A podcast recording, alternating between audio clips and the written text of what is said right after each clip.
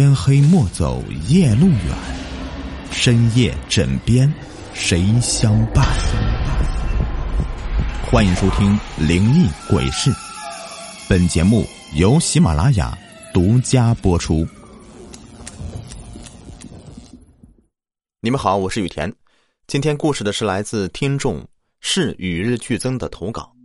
那下面呢，我们就来听一听他那时候都遇到哪些事情。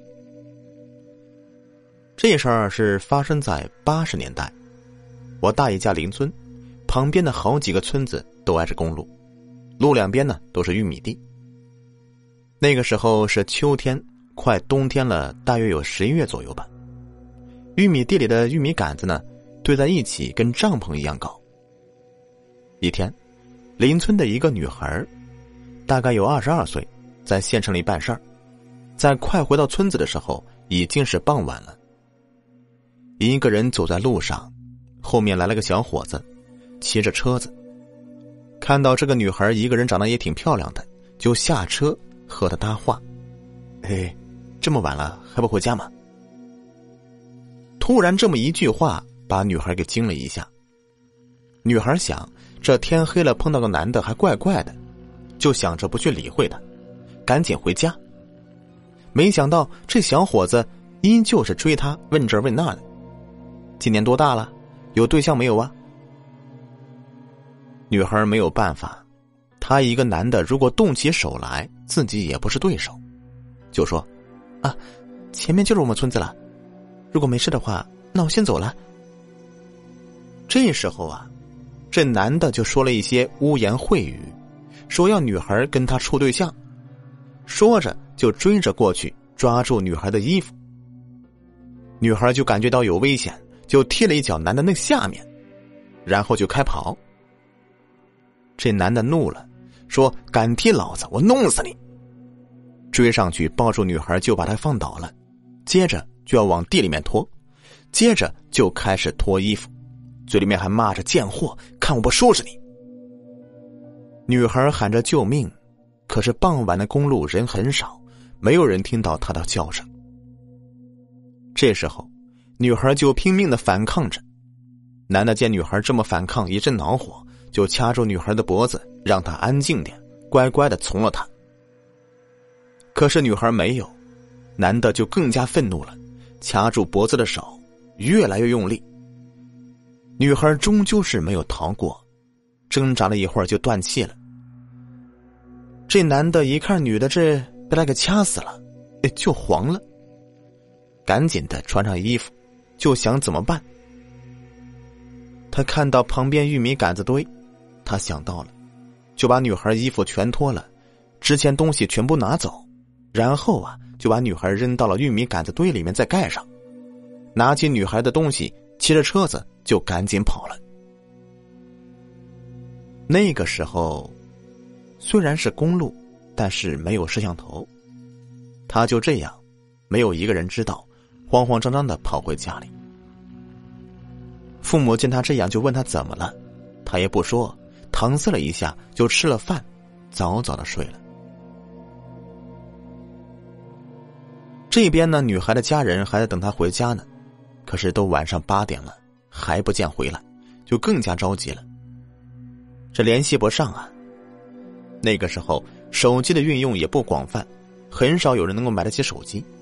更别说是农村人了。等着女儿干着急，于是他哥哥和他爸爸就出去找，找了半天，到了十点也没找到。爷俩就回来了，就说或许在县城亲戚家吧。到了第二天，他哥就去县城的亲戚家里面去找，可是也没有，才意识到出事儿了，就报了警。警察呢找了两天也没找到，就先立案。也在找，家人也很着急。几天以后，有地里的村民因为冷，就去地里面拿玉米杆子回去烧炕。来到了地里面，就挑离他家最近的玉米杆子堆。就在他抱起玉米杆子，这差不多再抱最后一小捆的时候，转过头来一看，就看到一个人的脚在里面，没穿鞋。吓了这个村民一下子坐倒，愣了好几秒。他也是胆子虽是不大，但是帮村子里面人办过丧事也见过死人。于是他爬起来凑近，就慢慢的拨开玉米杆子，就看到那个腿，然后是整个人。看清楚了，是个女人，全身赤裸，惨白惨白的，已经死了，被藏在了玉米杆子里面。虽然年纪不小了，见过死人，但是他这一看也是惊得说不出话来。随后啊，就赶紧跑回村子里去报告村支书，然后接他的电话报了警，而他赶紧去地里面看着女尸。警察大约二十分钟就来了，现场观察一会儿，这女尸已经僵硬了，保持着死前的挣扎和痛苦的样子。验尸人说，死了已经好几天了，是窒息死亡，脖子处发现淤血。身体各处也有明显的伤，是反抗的痕迹。死者是被人掐住脖子窒息死的，断定是他杀。死后呢，被人给藏起来的。这现场没有发现其他痕迹，路边也没有什么摄像头，没办法找到凶手是谁。突然想到前几天附近失踪一个女孩，就赶紧通知家属过来认尸。他一家人赶过来。看到女儿的尸体，都愣在旁边，哭了起来。警察看着也挺心酸的，就通知全队开会讨论这个案子。可是没有任何证据，一点线索也没有，着实是令人头疼。没办法，这案子啊就只好拖着。这两天呢，失去女儿的一家人办完葬礼。还在悲伤中。这天晚上，母亲做了一个梦，梦到女儿说杀害自己的人就在邻村，是个年轻小伙子，具体的他呢也不知道了。到第二天，他妈妈就去警局说女儿给自己托梦了，凶手就在邻村。在那个年代，还是信一点这样的说法的。于是，警察就把附近的村子都走访一遍，找到了唯一一个有嫌疑的人。可是村子里人都作证，这小伙子人很好，很热心，也很孝顺，是不可能杀人的。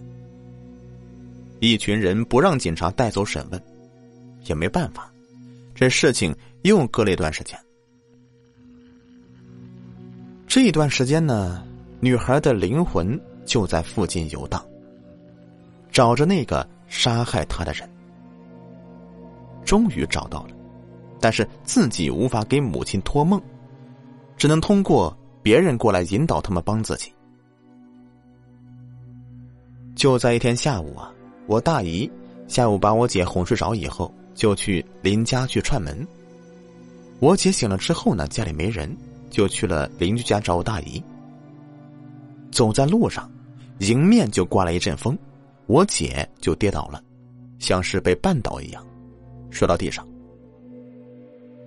这一幕正好被从邻家出来的大姨看到了，赶紧跑上前去扶起来。一看呢，我姐已经晕了，就抱着回家，着急的等我姐醒来。等到晚上七点左右的时候，我姐终于醒了，我大姨守在旁边，一看醒了。高兴的终于放下了心里的大石头，就拉着我姐的手问怎么了。但是我姐却没有理会大姨，而是看了看周围的景象，就下床在地上看来看去，像是没有见过一样。逛了半天，就来到床边，看着床单就说：“哎呀，这床单真好啊，真好看，这家里真漂亮。”蹦蹦跳跳的。我大姨和姨父都看懵了，就感觉这孩子怎么这么奇怪呢？这时候，我姐说：“我饿了，想吃饭，我要吃大米。”听到我姐这么说，我大姨和姨父又懵了，心想：这孩子可是长这么大从来都不喜欢吃米的呀，今天怎么想吃了？不过看孩子说想吃了，大姨就焖了大米给他吃。结果我姐就像是这半辈子没吃过饭一样，狼吞虎咽的吃了起来，不一会儿就吃完了，吃了两碗。我大姨看这孩子是越来越奇怪了，哎，平常也吃不了这么多呀。这时候，我大姨和姨父看着我姐吃饭的样子，就犯嘀咕，心想：这孩子今儿个是怎么变成这个样子了？吃饭就站起来要收拾碗筷，我大姨就说：“不用了，平儿你别收拾了，晚上去吧，我们洗吧。”然后我姐听他们说话也是一愣：“啊，我不叫平儿，我叫月月，张灵月。”我大姨就：“啊。”我姐这句话一说，我大姨就瞬间明白了。月月，你去玩吧，我洗碗去了。随后呢，就对姨父说：“这孩子指定不对劲儿，你去村里找李老婆子吧，让她来看看。”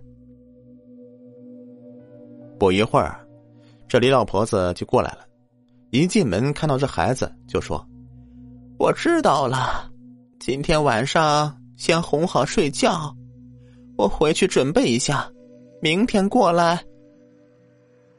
然后昨天晚上哄我姐睡觉的时候，就特别不好哄，就一直在问很多奇怪的问题。好不容易睡着了，没想到我姨父半夜起来上厕所，看到这地上蹲着一个人，吓得我姨父一大跳，过去一看，才知道是我姐。就问他怎么了，我姐说我想回家。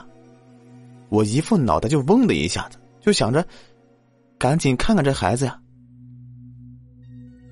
带着我姐去了厕所，就回来睡了。第二天一早，李老太婆就来了，带着一把杀猪刀和一捆旺草，进门就问我大姨有没有和面盆，要那种瓷的。我大姨家刚好有。李老婆子呢？就说：“往和面盆里面盛半盆清水，把旺草抱到院子里点着喽，把盛水的和面盆放到旺草前面，把平儿叫出来。”我大姨就去叫我姐。我姐出来的时候呢，看到院中心放着旺草和面盆，还有李老太在一旁面容严肃的看着她。我姐被吓到了，躲到了大姨身后，随后。又被拉到了面盆前面，李老太就拿出杀猪刀，在面盆里面左转三圈，右转三圈，突然就站起身来，把刀放在我姐面前。我大姨看到也很忙，护着我姐说：“你干什么？”李老太说：“没事儿。”我大姨这才放心，就听到李老太冲我姐喊：“到底是哪儿的孤魂野鬼，敢为难一个孩子？”有什么冤情可以说，但不要为难孩子。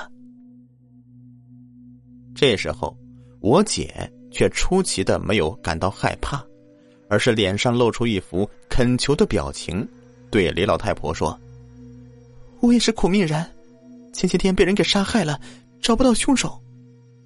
现在找到了，所以才相信你们帮助我。”听到这儿，我们都震惊了。原来是一桩命案呢，就连忙问他是姓什么名字，什么是哪个村的。然后他说了自己是哪个村的，叫什么名字。于是我大姨就去了那个村子，找到了那个人家，问一个女人说：“你女儿是不是叫做什么张灵月呀？”然后那户人家就感到很惊奇的说：“你怎么知道？”接着又露出了悲伤的神色。我大姨接着说：“你女儿的冤魂附在我女儿身上，来给你们送消息来了。他知道凶手。然后啊，就跟着我大爷一起去了我大姨家。一见面，我姐姐哭着跑到那个女妇人面前，说：‘妈妈，我好想你。’我大姨和姨夫看着也挺是可惜的，就感觉到不是滋味之后，他就说了。”杀害他的凶手是谁？是哪个村的？我大姨就报了警。告诉警察之后呢，这警察马上动身去了那个村子。那家人看警察又来了，就忙问怎么了。警察说：“你儿子呢？”他说：“儿子不在。”于是，在村子里找了一圈，发现在坟里烧着女孩的衣物和物品。看到警察以后，他转头就要跑，但还是没有跑掉，被抓到了。带回去以后啊，他儿子杀了人以后，他妈妈也是哭了一阵子，心想儿子怎么会干这样的事呢？母子两个抱着一起哭了好一会儿，最后啊。被带回警局，法院以故意杀人罪判死刑，缓期两年。这孩子就是一上头做了傻事，两个家庭的悲剧啊！前几年听我大姨说的，是真事儿。好了，感谢这位朋友的投稿，咱们的故事讲完了，下期再见，拜拜。